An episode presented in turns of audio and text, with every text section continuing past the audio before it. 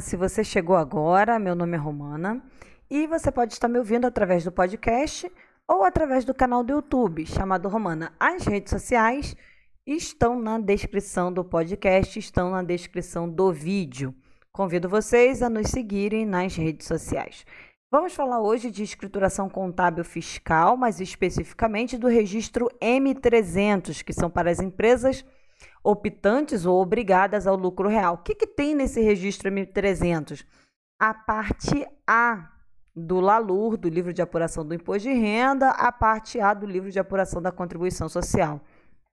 Então, nós temos aqui LALUR, parte A, temos também a eh, LAX, parte A, que vai informar ali as adições, exclusões e compensações que você fez ao longo do ano, tá?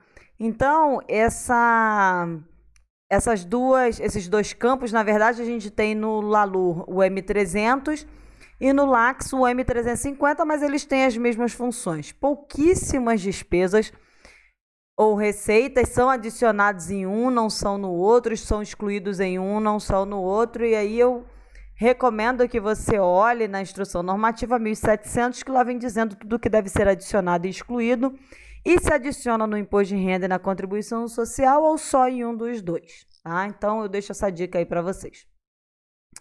Quando a gente fala aqui do, do M300, a gente está falando especificamente das adições e exclusões, e a primeira coisa que eu falo é tomar muito cuidado, porque aqui o sistema ele aceita que você digite a informação sem vincular uma conta, mas isso é péssimo, porque o lucro real, ele vem da contabilidade. Se ele vem da contabilidade, você tem que dizer qual é a conta contábil que está vinculada a esse lançamento, a essa adição, a essa exclusão. Ou qual é a conta na parte B do LALUR, do LAX, que está essa informação. Então, minha primeira dica, não digita, ele aceita. Se eu colocar aqui, se eu colocar na adição 10 mil reais, ele vai aceitar? Mil reais, ele aceita? Aceita mas ele não tem vínculo nenhum. Aí você bate uma fiscalização na sua porta, olha o tamanho da dor de cabeça. Você vai lembrar de onde veio esse número? Sabe? É esse tipo de, de, de, de dor de cabeça que a gente tem que evitar, fazer uma declaração redonda para não ter problemas. Então, a minha segunda dica é: tenha a descrição aqui, linha a linha das adições na parte A, linha a linha das exclusões até chegar na compensação. Então, minha segunda dica, não coloque em outras. Porque eu já vi algumas ECFs, eu trabalho com consultoria, eu trabalho numa empresa de consultoria, sou gerente lá de consultoria tributária. E aí o pessoal coloca em outras e coloca todas as despesas ali. Às vezes até com vínculo, tá? Mas coloca tudo em outras. E tem gente que nem coloca, além de colocar em outras, coloca digitado sem vincular nada. Nossa, isso é péssimo. No caso da fiscalização, é péssimo. Então, olha realmente linha a linha e vê em qual linha você deve colocar essa adição. Qual linha você deve colocar essa exclusão? Ó, custo, linha 7, custos não dedutíveis. Linha 8, despesas não necessárias. Linha 6, provisões ou perdas estimáveis não dedutíveis. Geralmente essas são as contas mais utilizadas, tá? E aí você clica na linha, ele abre te pedindo aí qual é a conta contábil. Então, ele, ah, no, no exemplo que eu estou dando para quem está vendo aí através do vídeo, não não aparece aqui as contas contábeis porque eu não importei, essa é uma empresa teste, não tem movimentação contábil mas ele abre para você a DRE e você vincula qual conta você quer adicionar. É fantástico, né?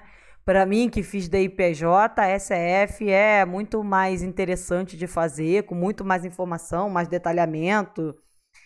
Enfim, você vincula qual conta você quer adicionar nessa linha, tá? Ou a parte B, você diz, vai clique em mais e você diz qual conta da parte B. A gente, quem quiser, tem um vídeo e tem, não sei se já está no podcast, sobre diferenças temporárias, mas tem o CPC 32, que eu trato um pouco de diferenças temporárias, o aulão do CPC 32. Mas você vincula aqui nas adições qual é a conta da parte B que você está adicionando. Qual é a conta da parte B que você está excluindo? E aí você coloca o valor e coloca o histórico. Então o M300 ele serve para é, o M300 ele serve para você fazer as adições e as exclusões.